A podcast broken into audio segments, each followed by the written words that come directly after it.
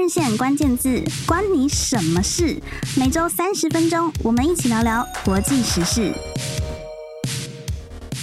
各位听众朋友，大家好，我是华人线主编林新平，欢迎收听华人线关键字节目。台湾即将在明年初举行总统大选，所以最近相信大家经常可以在媒体上看到关于选举的话题。但是各位听众朋友知道吗？其实不只是台湾，二零二四年全球有非常多的国家都要举行选举，有的是比较小型的地方选举，也有的是国家层级的选举，像是俄罗斯和美国都分别会在明年的三月跟十一月举行。总统大选，而英国则将在五月举行他们所谓的 General Election。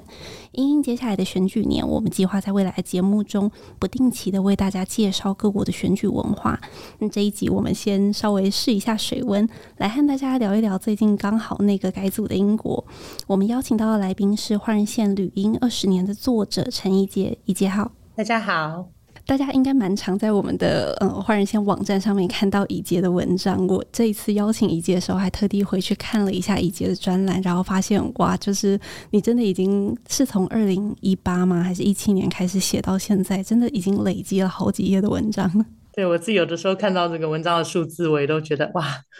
怎么会这么多了呢？这样子，没想到就坚持了这么多年哈。对对对，没有，其实要谢谢换日线给我这个舞台啦，应该是这样子，然后会鼓励我一直写下去，就是跟大家分享我在英国的所见所闻这样子。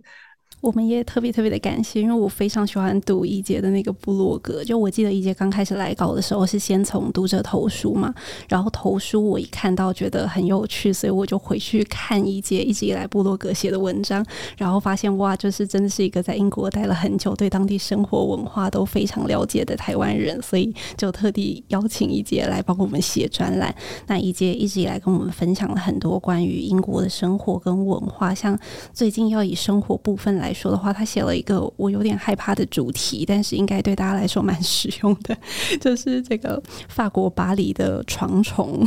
对，这个也不知道该怎么说，就是有深受其害，所以就想说来跟大家分享一下这样子。我想被床虫咬过的应该不多吧，这样子。那我也是算是。少数幸运的几个人当中，好，对这个议题有兴趣的读者可以参考一节专栏，我们会放在我们的这个节目的资讯栏里面，大家可以进去看一下。如果说你要到欧洲或者是其他国家旅游的话，应该要怎么防范把床虫带回家？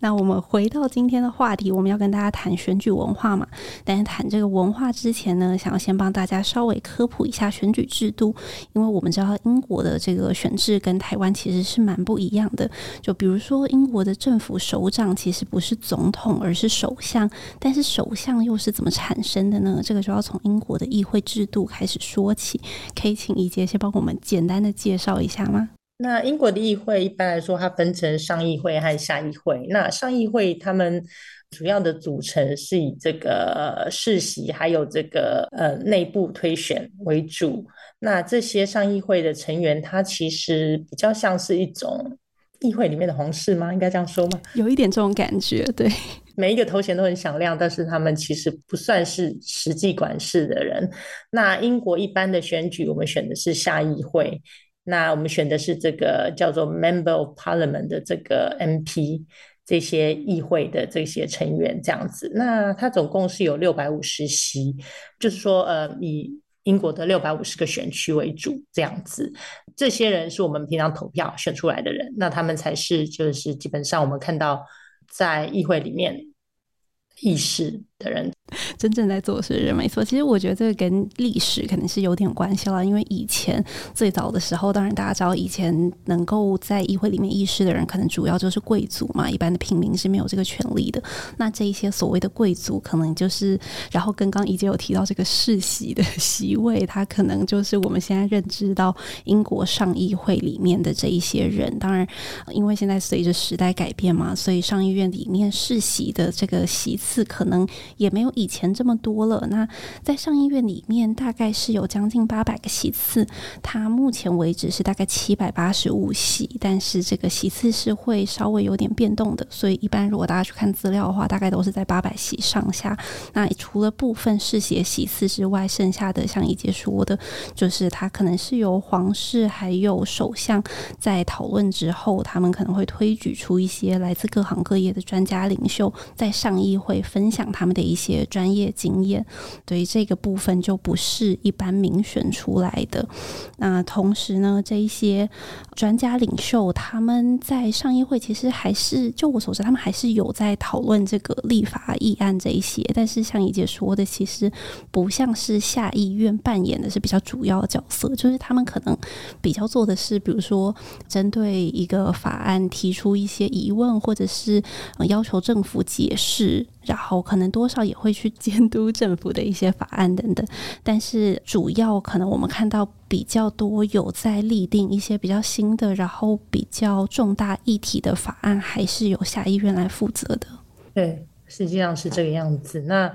也就是说，你下议会占多数席次的这个党魁就会成为首相，这个样子。对，所以就是真的不像大家以为的。我知道可能有一些台湾人会不太清楚，说，诶，这个首相到底是怎么产生的？因为像我们台湾可以直接民选总统嘛，但是首相有的时候，当他名望比较差的时候，大家就会开始争说啊，你的民意基础不足。那为什么会这样说呢？其实就是因为在这个议会选举里边，通常是有你如果赢得的议席比较多，那可能就是由这个政党来筹组政府，那这个政党他的党魁就会出任首相嘛。但是我们也知道，我们这。个英国最近首相换得很频繁嘛，就是可能在一开始的时候是真的，大家议会投票就是那个多数党出来党魁出任首相，但是后来因为首相换了很多次，因为我们看到从强生以来，二零一九年选举以来，其实在这一届的这个议会里面就已经换了三任的首相了，说不定很多。台湾的听众朋友已经不知道现在换成谁了，以及要不要帮大家科普一下现在是谁？嗯现在是 Rishi Sunak，嗯但是他其实他也是换了好几个才上去的，而且大家也是蛮惊讶的这样子，因为其实他的这个选举分成两层嘛，那现在就是我们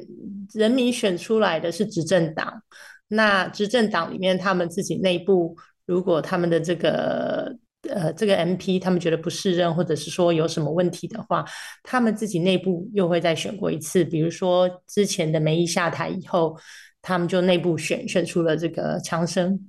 那后来强生被逼宫下台以后，大家又是内部又自己选了一轮以后，决定这个 Trust 上台。那 Trust 上台以后，当然做得不好。他们又拉下来，自己再选一次，好，然后就这就变了苏纳克这样子。那在这个过程当中，人民其实是没有太多的这个选择权，没有太多的这个表达意见的这个空间，这样子。那基本上就是他们自己内部觉得说，好，那我们自己来，我们来换人。那换来换去就是这几个人，所以有的时候人民也是蛮无奈的这样。对，那就特别想请教宜洁说，像这样子一直在保守党里面换来换去，人民应该也觉得蛮不耐烦的吧？对不对？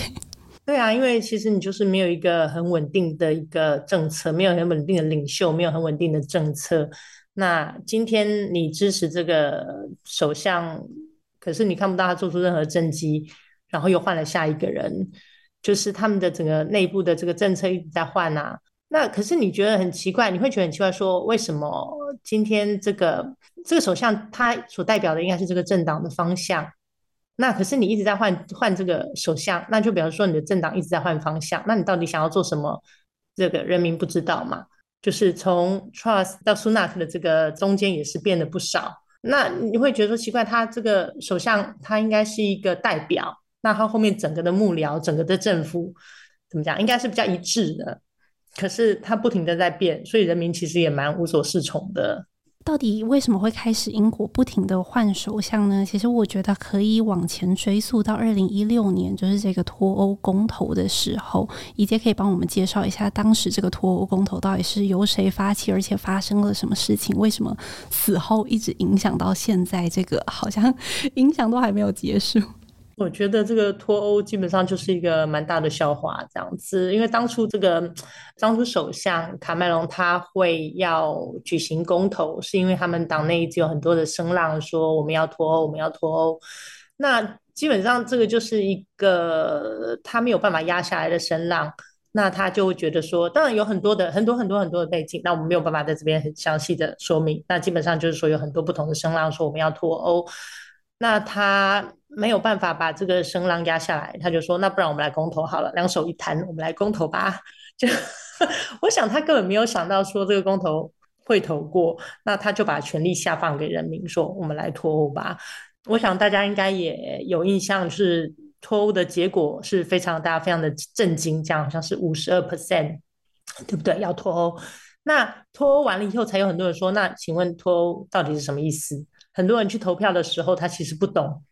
脱欧是什么意思，不懂，然后就投了。对呀，对呀，他可能对这个就可能就是他那时候有很多人他有误解，就是说哦，欧盟从我们每年我们从我们这边拿好多钱，那可能这些人在经济上面呢，就是。可能也不是很富足，那他就觉得说，诶，那如果说这些钱不要给欧盟，是不是我们的经济就会好一点？那有一些人是以这样的心态，觉得说，我们干嘛每天每年要给欧盟这么多钱？那我又没有得到很明显的好处。有一些人是这个样子，那有一些人他纯粹就是他不了解，那他就觉得说，哦，那脱欧派给他的这个画的大饼，他比较喜欢。很多人其实是在不了解脱欧会带来什么样的后果的情况下去投票的，去投那个。脱欧那票这样子，当然后来的发展让大家非常惊讶，那也带来了很多的这个影响。不过这个我们可以之后再，好，我们之后再慢慢跟大家分享到底具体造成了什么影响。在脱欧的时候，像怡杰说的，这个卡麦隆当时我也有看到一个分析是讲说，呃，他当时去举办这个公投，他可能是希望透过就是。通过说大家都希望可以留在欧盟，然后来强调他自己的意见，结果没有想到最后投出来竟然是和他个人的意见相反。因为当时其实一直到现在都是嘛，就是英国的这个政坛上面分成脱欧派跟留欧派，那他自己当然是留欧的这一派的，但是却是在他的任内达成了脱欧的这一件事情。那当然，卡麦隆后来因为这件事情，他后来也下台了。那下台以后，怡洁刚刚讲接任的就是这个梅伊，从二零一六年一直执政到二零一九年。那但是为什么后来梅伊又下来，又换强生，强生又下来，又再换别人？这个过程，怡洁可以帮我们非常迅速的带过，跟大家稍微讲一下。基本上，卡麦隆就是留下了一个烂摊子给大家收嘛。那可能后来因为第二个上去是梅姨，所以很多人可能不知道，他其实梅姨他是赞成留欧的。可是呢，不幸上去变成了首相，那他就得带领英国脱欧。那在我觉得以他来讲，他的立场也蛮为难的。然后还有就是说，没有人脱过欧嘛，所以有很多很多的这个面向，很多的问题要处理。我觉得他也蛮难做的。那基本上他也是没有得到很多的支持，还有他提出的很多的这个政策。被大家反对这样子，我记得那个时候他好像有，嗯，有投票，好像是三次投票都没有过。嗯，就是他的脱欧方案并没有获得支持。对对对，他就是没有获得支持，所以到最后他实在没有办法了，就只好下台，因为实在太难看了。因为他的对啊，就是没有得到支持。那后来他下台了以后，那党内选了一轮，换了让大家觉得蛮傻眼的强生上去。强生他当初我记得他是赞成要脱欧的，但是他其实上来了以后，也就是实际该做的其实也没有做得很好。那后来又就是因为疫情的关系，那这疫情当中也有很多的乱七八糟的事情，因为他现在最凶的应该就是 Partygate 这个事情，就是派对门事件。对，派对门事件，就是当初疫情来的时候，大家应该要保持安全距离，然后不能够做这个或者说那个。基本上政府机关应该要带头示范，结果没有，他们在他们在办公室里面大家开始开 party，还有很多的照片存证这样子。那基本上这就很尴尬了。那当时发生的时候，当然我们不知道。那后来这事情被爆出来以后，就有大家的就非常的不高兴这样子。那还有就是当初他们叫大家说不能出门，要关在家里。可是呢，他们有一些知名的政府官员，他们自己开车去很远的地方看家人 去旅游，这就是很多像这样的事情，他叫大家关在家里，那大家就照乖乖照做了。就政府自己没有自己的自己人没有。那这些事情都是在在疫情当下就有爆出来，但是因为在疫情的时候，大家在太忙着这个处理疫情这件事情，那所以就变成现在有点秋后算账，所以这件事情都被爆出来。那还有强生他本身他就是一个比较有争议的人物嘛，对，很有争议的人物，所以基本上呢，这个 COVID 的时候他。看不太出来他做什么事情，但是呢，他小孩倒是生了两个，就是那他在 COVID 当中呢，他就是结婚了嘛，他跟他他那时候的女朋友结婚了，结婚生了小孩，然后大家还是这个在疫情当中水深火热，可是大家看他过得很快乐的样子。那当然还有他的这个政策上面有很多问题，那他也得不到他党内的支持。那基本上就是这些东西都是一直一直累积，一直累积，然后一直到了这个后来，大家实在没有办法忍受了，就开始逼宫了，这样子。是我这边小小的补充一下，刚刚怡姐讲到这个美伊的部分，其实大家知道吗？就是这个议会，英国虽然是五年选一次，但是在这五年的任期里面，任何的时候，首相他都可以宣布他要。提早选举就是提早召开这个议会的选举，那其实美伊就是动用了这样子的权利，所以他在任内的时候举办大选，但是结果应该说是对他很不利嘛。对啊，就是这样。我想他应该也是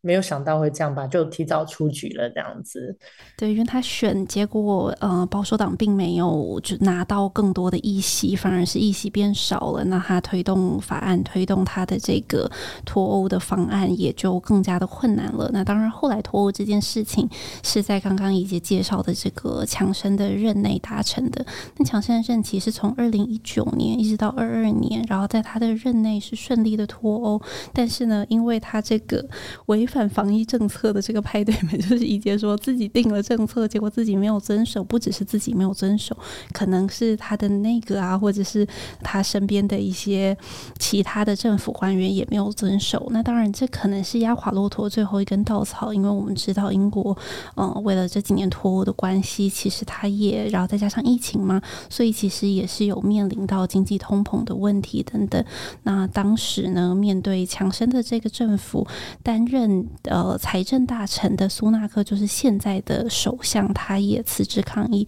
所以在很多很多议员都辞职抗议的情况下，最后强生不得已，他就在去年七月的时候离职了。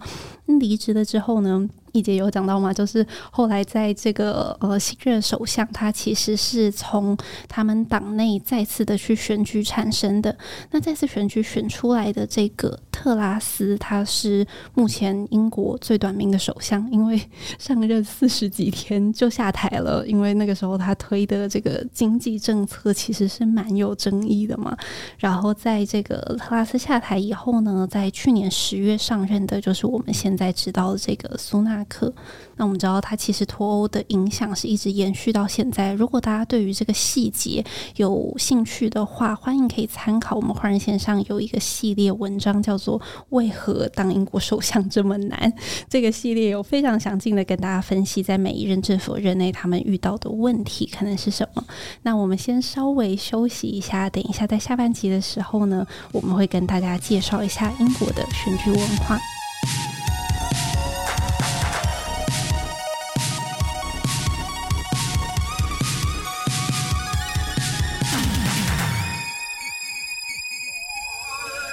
各位听众朋友，大家好，欢迎回到华人线关键字节目。就是在上个礼拜十一月十三号传出了内阁的大地震，最受到瞩目的就是他们当时的内政大臣，这个非常有争议性的一个人物，叫做布瑞弗曼，他被解职了。那来补他这个内政大臣位子的呢，是原本的外交大臣，叫做科维利，他调任了内政大臣，而外交大臣的这个位子就空下来了。那空下来。是由谁来补呢？就是我们刚刚上半集讲到的这个英国的前任首相，同时也是脱欧首相卡麦隆。这边呢，就要想要请教宜洁，这个新闻一出来的时候，英国人应该都很惊讶吧？嗯，对，大家都蛮震惊的，这样有一点一片哗然的这种感觉。那很多的报章媒体也是一种嗯 surprising return，或者是这种 shocking，然后还有很多的这种，就是以这种表现大家很惊讶的这种标题。那报纸一般报纸上来讲的话，是还算比较客气一点。如果你真的要看这个一般人、大家民众的这个反应的话，其实可以看，比如说 Twitter，就是现在的 X，或者是看一些大家这种呃政治人物的这种，也不是政治人物，应该说一般人的这个 social media 上面会有更多的这个反应。那有很多人都是用这种非常。看看笑话的这种方式在看的，觉得当初就是你说要脱欧的，然后你现在回来做外交，觉得 欧盟应该不会对你 很友善吧？这样子，那基本上是一个蛮有趣的选择，这样子，那大家也是很觉得很无奈，也有一种声浪说，那你现在是不是这个党内已经没有人了，所以你只好把过去的这个首相找回来，回收再利用，那甚至。有蛮难听的这种比喻是说，基本上就是一个穿过的内裤脱下来翻一面再穿回去这样子。那大家对这上面，英国人其实要骂人，其实可以骂得不带脏字的。那表面上看起来都没有太讲的，不会讲得太难听，但是这个比喻其实大家就可以自己想象。对，这个比喻其实感觉比带了脏字还要难听。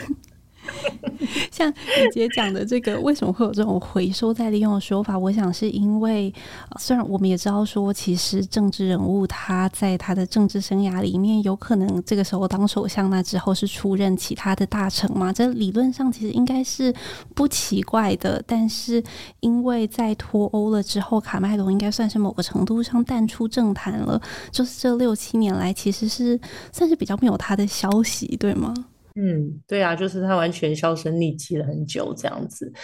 为什么他回来？我觉得应该是底下有很多的暗盘操作。那有可能是真的是执政党他们已经没有可以用的人了，因为过去几年当中，其实蛮多他们的内阁都有丑闻，有很多本来看起来政治生涯非常的一帆风顺，或者说将来可以看得出来说，哎，他可以做什么。在党内有所贡献的人，在过去都陆续爆出丑闻，各式各样的丑闻，那这些人也就下来了。所以我觉得应该是在某种程度上可以用的人也不多了，所以只好再把卡麦隆找回来。是，所以目前大家舆论可能还是比较倾向没有那么看好，或者是说抱着一种还在观望的心态吗？对，有一种观望，然后有一点看笑话这样子的那种感觉，这样。但是大家也都就是对这个政治也都无能为力啊。是我看到《卫报》上面有讲到说，哎，就是他现在换掉了这个布瑞弗曼，可能大家会觉得说，哎，启用了一个老将，会是。感觉好像他的那个相对的比较稳定一点，比起就是不停的讲出惊人言论的这个布瑞弗曼。但是当然，另外一方面，大家我觉得他应该跟我很像吧，就是一看到卡麦隆这个名字，想到就是他脱欧的这件事情。所以卫报讲的很客气，就是说，嗯、他的这个决策还是有风险的。至于这个风险到底到什么程度，我们可能真的要等他就任以后，看他的这个政治表现才能够判断。不过，嗯，因为明年就要大选了，那我们知道这是苏纳克在他上台以后，他任内第一次针对他内阁比较重要的几个位置进行人选的替换。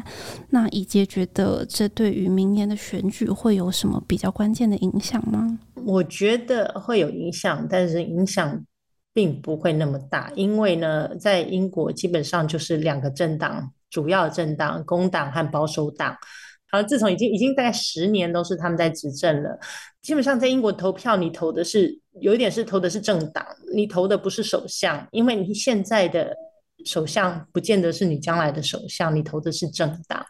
那两个党其实都不是什么没有办法让人民完全的幸福。那基本上保守党有很多的问题，但是保守党呢，他们还是有一定的支持群众在的，所以工党要能够把他们换下来，我觉得有一点难。那过去工党他们这个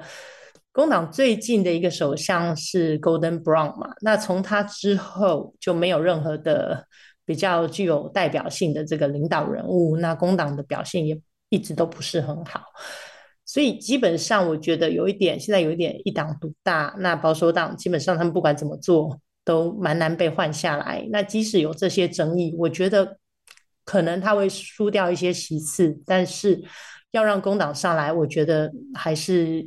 有蛮大的这个一个距离，这样子是，而且我们也知道英国的政治算是瞬息万变嘛。从我们刚刚跟大家的介绍里面可以知道，因为我为了要跟怡洁讨论这个话题，我还去查了一些民调啊，然后我发现说，大概在去年七月的时候，就是呃强生下台，然后他们即将要选新人来上来补的那个时候，保守党的名望真的是非常低，然后那个时候就连保守党支持者。自己都觉得哇，那下一届选举应该会被工党给超越。但是呢，最近一次的民调，我看起来好像又又稍微有点回来了。就是我看到在这个 YouGov Y O U G O V 这个网站上面有一个调查，说下一届大选大家觉得投给工党，让工党来执政的那个可能性到底有多高？那零到十分，你选几分？零分就是说工党绝对不可能上台，十分就是工党一定会上台。那我们听众朋友可以猜猜看，最后到底这个数据是几分？我看到的最新的数据是四点五一分，也就是真的像怡姐说的，可能大家虽然对保守党很不满意，可是是不是工党就有机会上台了？好像那个可能性也还在摇摆当中。那制度的部分呢，跟大家介绍完了。那接下来呢，我们想要跟大家介绍一些比较轻松的，就是关于一些生活文化的部分。我们知道英国制度跟我们不一样，但是大家知道他们连选举文化都跟我们非常非常不一样吗？嗯，我其实蛮惊讶的，因为我在要对怡杰提出这个访纲的时候，就先想了一下台湾平常选举的时候路上会看到什么。然后我问怡杰的时候，他跟我说都没有，都没有的是什么呢？就是比如说街头我会不会有选举车啊、选举广告啊？那是不是会有电视辩论会啊？或者是候选人会不会出来拜票啊？等等，怡洁可以帮我们一一说一说吗？基本上，英国选举我常常是收到这个选选这个选举通知，我才知道说要选举了。我这边说的选举是这种 MP 还有地方选举这种大小选举，其实真的都看不到什么很明显的这个助选活动啊、选举广告。那有的时候，比如说地方性选举，可能会看到地方的候选人出来，可能到一些呃市场啊，还是哪里，稍微跟大家打个招呼。但是要像在台湾这样子，我、哦、很热闹的出来跟大家握手，拜托拜托，这种是不会有的。他有比较像是说啊，自我介绍一下，让大家大概认识他一下。但是这也是比较少数，或者说比较低调的这个方式，不会说像台湾这样子弄得很大助选活动啊。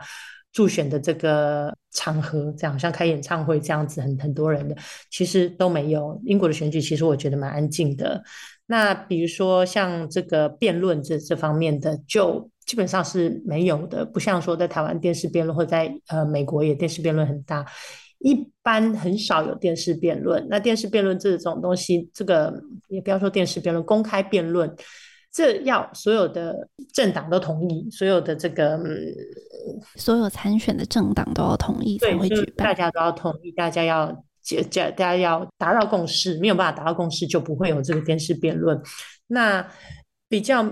有名的是二零一零年的这个电视辩论，那个时候他们有三个政党。我想大家可能不知道，英国还有第三个很小的政党，叫做。Liberal Democrats，应该中文怎么翻呢？自由民主党，对，自由民主党。那当年自由民主党有一阵子稍微大了一点，所以那个时候他们的他们的这个领导人也有出来，就是说电视辩论三等于有有三三方电视辩论。那那个二零一零年的电视辩论就是 Golden Brown，还有 David Cameron，还有那时候的那个自由民主党的这个。他们那时候的那个党魁是 Nick Clegg，然后就是这三个人电视辩论，那个时候蛮大的。但是基本上这不是一个常态，所以你很少会看到说哦，今天要选举了，我们大家来看电视辩论，不会。对，就是说，而且基本上过去这么多年来也不需要啊，因为基本上就是保守党一党独大，你要出来辩论什么？我们没有一个真的。所谓的候选人，像我们这边在讲的候选人是，比如说像总统候选人，你在选的是这个人。那在英国，你选的是这个政党，那你可以去投票，你选的这个人是 MP。所以你选的时候，你其实是在看这个 MP 的政见，不是在看这个首相的政见。那这个 MP 的政见，你看了以后，你也会考虑他是什么党，因为你会知道说，今天比如说我很喜欢的 MP 他是工党，可是我不真不支持工党。那我可能就不会去投他，因为我不希望太多工党的人进议会，那可能会影响到最后首相的人选。那可能有人会考虑到这里。那就算说这个他很喜欢的候选人，他很喜欢他的政见，但是他政党不对，他可能也不会去投他。那有的人他可能连政见都不看，他就是比如说。工党支持者或保守党支持者，那他就会直接看了一下，哦，好，就是这个人，我要去投他的政党。他真的实际上他的政见是什么，不见得有太大的影响。其实就算是选举快到了，你也不会在公开场合谈论这个选举的。就是说政治或选举的相关的这个事情，比如说在公司，你就不会去特别跟你的同事会去讲到这种，除非你是从事相关产业，比如说你是在新闻业，或者你是在政治圈或者学术圈，你可能这这些方面比较有接触的话，当然你可能会谈到，但是一般在你的这个日常生活中，我觉得大家也对这些事情不会特别的去提。是，除非你有什么很，除非有很大很大的政治新闻爆出来了，那大家这个是一个话题，但大家当然不会说刻意去避免，是会自然提到。但是通常也就是几句话聊一聊就过去了。你如果真的要很热衷的谈政治，你的同事可能会觉得你这个人 政治狂，有一种大家可能不想跟你聊。对，大家会觉得怕怕的这样子，因为其实，在英国。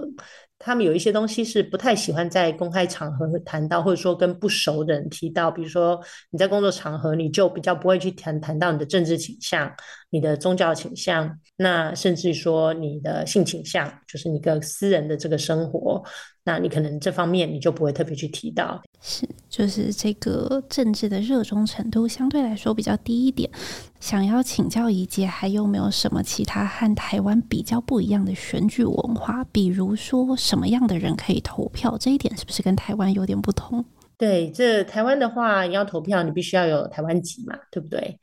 可是在这边的话，在这里投票，其实要看选举有所不同。那像如果说你一般的地方选举，其实你只要是在英国有居住权，然后呃，你有，比如说你是 EU 的人民，或者是说你是这个爱尔兰的人，也可以投票。就是你不一定是要英国人才能够投票。那但每个选举它也会有不同的限制，但是。并不限于说你必须要是一个英国呃英国英国人，你不需要拿英国护照。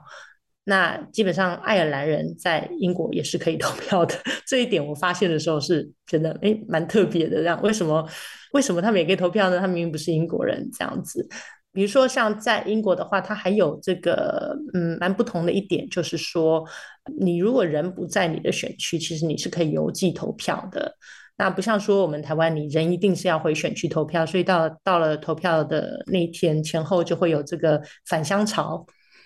那或者是说，甚至很多我知道很多国外的这个侨民会坐飞机回台湾投票，非常热血。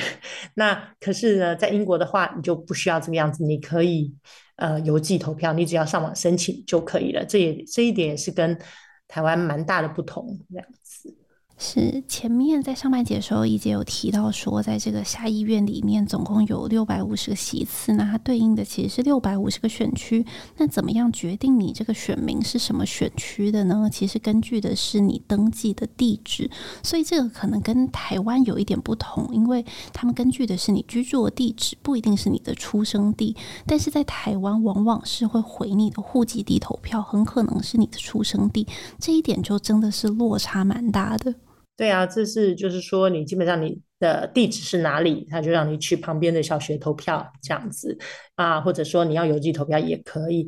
你的人在哪里没有那么大的，就是说你的户籍基本上就是你居住的地方嘛。好像我我觉得好像英国的这个户籍观念跟台湾的户籍观念不太一样的。嗯，不过台湾的户籍也是可以常常迁的啦，就是大家也是迁来迁去，不是吗？对了对了，会为了就是比如说为了比较好的学校啊等等，会去 迁你的户籍地，可能寄放在亲戚家之类的。但是英国这个就是完全的以你居住的地方，那这个居住的地方也不一定要是你自己的房子嘛，它其实是即便你是租别人的房子也是可以的，对吗？对，他不时就会寄个嗯的 council，council 应该怎么说呢？台湾的应该算地方。政府也不是地方政府，应该说区公所。的议会嘛，Council 比较像是比较像是台湾的公所之类的吧，因为你每一个区会有你自己的 Council，那 Council 他就会寄信给你说，就是不是他就会寄一个通知单给你，请你登记有有哪些人住在这个地址里面的，他是有投票权的。那有的时候他自己已经有记录，他只是要你呃核实一下，说这个记录是不是对的。那如果说这个记录是对的，你就你不要做任何，不需要做任何事情。但是如果说这些人已经不住在这个地址了，你可以把这个地这个名字划掉，寄回去，或者是你可以上网登记。基本上就是以这样的方式来确认说，哦，你是不是还在这个地址？那这个地址有哪些人可以投票？就是说，如果是你的记录都是正确的话，那就时间到了，你就会收到一个叫你去投票的这个投票单。是，那当你收到这个投票单，确定你有这个投票资格之后，呃，我之前看到一篇 BBC 的报道，是在讲说，好，你呃，你到了这个投票的现场要去投票，那一般台湾的话，可能你必须要带你的身份证件嘛，但是在英国是不是不需要？不需要哎、不过不过我昨天研究了一下，今年开始需要了，从今年五月开始。他要大家要带你的 ID 去投票，比如说呃你的护照，但是英国英国是没有身份证的，所以你要带护照或者是驾照。那如果这些都没有的话，那你就要申请一个叫做 Voter ID 的东西，你就要带这些去投票。但是以前是不需要的。我第一次在英国投票的时候，拿了我的护照 去那边，因为单子上完全没有说你要带什么东西，我就想那应该至少带个护照之类的吧。我就去那边了，结果去到那里，他那边的就是选务人员只是说：“哎，你叫什么名字，住哪里？”他就从一叠厚厚的纸，他们还是纸张作业，我觉得真的蛮蛮神奇的，就是一个一个翻。到现在都还是吗？对对，就是这样子。我不知道我在台湾很久没有投票了，所以我不知道台湾是怎么样。但是他就是一叠厚厚的纸，上面有所有人的地址，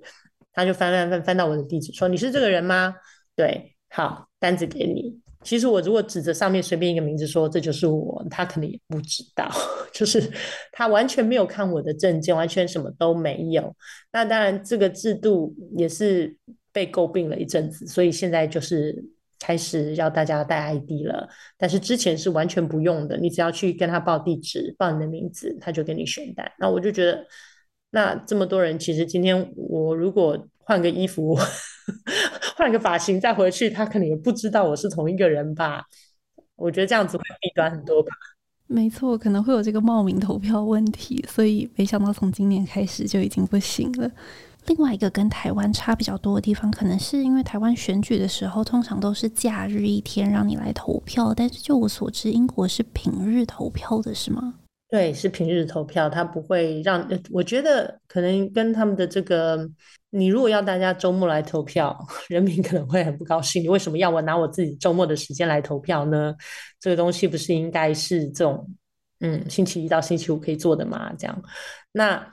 基本上他们投票的这个地点常常都是用，比如说小学，那这时候小学就放假一天，所以如果你的小学是投票所的话。小朋友就很开心啦，他就多放一天假，这样，所以是通常在平日我。是感谢怡姐的分享。除了我们前面讲到的几个跟台湾很不一样的地方之外，不知道怡姐还有没有什么其他想要补充的呢？我昨天在这个看资料的过程当中呢，我发现一件还蛮有趣的事情，就是英国的首相其实没有国籍规定的。像你知道，在英国的首英国过去的首相当中有两个有美国籍，一个是丘吉尔，他是有双重国籍，还是说他就是美国籍，没有英国籍？双重国籍应该说双重国籍，但是我想在台湾双重国籍是不可能的，对吧？对对呀、啊，所以在台湾不可能有双重国籍的这个的总统。但是呢，丘吉尔因为他的妈妈是美国人，所以他有美国籍。那另外一个就是强生，强生有美国籍，因为他在美国出生。可是后来他放弃了，他好像在二零一六年的时候他放弃美国籍，因为可能有有一些争议。但是是容许双重国籍的，因为他没有规定说你一定要只能是英国人。那其实像嗯，还有像现在的首相苏纳克，他在他跟美国有很强的的这个关系，因为他过去在美国读书，然后他在美国有他的好像有房子，对，有很多的钱放在美国，这也是一个。蛮有争议的点，不过呢，并不会影响他当首相这件事情。但是，我想在台湾的话，像这样子的事情，应该是会被拿出来炒作的很大很大。没错，还有没有什么别的台湾人会觉得很惊讶的？我觉得应该就是基本上就是一个政治，它只是一个一部分，那不会说像。我觉得啦，以我认识的大部分人来讲的话，这个政治只是就是一部分，那不会有人说以这个非常的什么事情都归咎给政党，什么事情都归咎给政府。那我觉得大家在言谈当中并不会有很强烈的这个喜喜好，但是我觉得在台湾人的文化，台湾的文化当中，大家的这个常常就是把政党啊，常常把政治啊，就是挂在嘴上。这样子就是很多事情都是比较直接的这个这个表达。那但是我觉得，在我认识人当中，大家对于政治这种事情，基本上是比较不会有那么强烈的感觉。这样，那当然可能因为我的生活环境当中呢，外国人也蛮多的，英国人、外国人也蛮多的。那大家就是比较不是那么的跟这个英国的政治比较不有那么强烈的这个感受，我想也是有关系。那如果你是一个土生土长的英国人，可能感觉上来说又会不一样。但是我认识的英国人，他们本身也不是那么的热衷于政治。我觉得有一点，政治是一个特定的特殊圈子里面人的这种游戏的这种感觉。那一般人我们就是比较不会觉得说哦。这个东西好像跟我的日常生活有非常非常强烈的影响，大家还是继续过你的生活。当然不是说这个东西没有影响，但是我觉得那一种强烈的感觉跟台湾的强烈的感觉是有蛮大的差距的。是，可能也因为宜洁住在伦敦，算是一个比较国际大都会的地方，所以也许那整个对于政治的氛围啊、关注度，也许又会和其他地方有一些不同。但是无论如何，总体来说的文化跟台湾相比，还是相对的冷静许多的。谢谢怡姐的分享。那如果我们的听众朋友喜欢这一集的外国选举文化介绍的话，欢迎留言让我们知道。你节目最后也跟大家分享一下，换人线即将要在十二月九号举办一年一度的亮点人物跨夜派对。这是一场结合论坛、networking，还有舞蹈跟 DJ 表演的品牌聚会。有兴趣的听众朋友，请参考我们节目资讯栏里面的报名链接。今天的节目就到这里结束喽，再次谢谢怡姐，我们下周六早上十点再见，拜拜。谢谢，拜拜。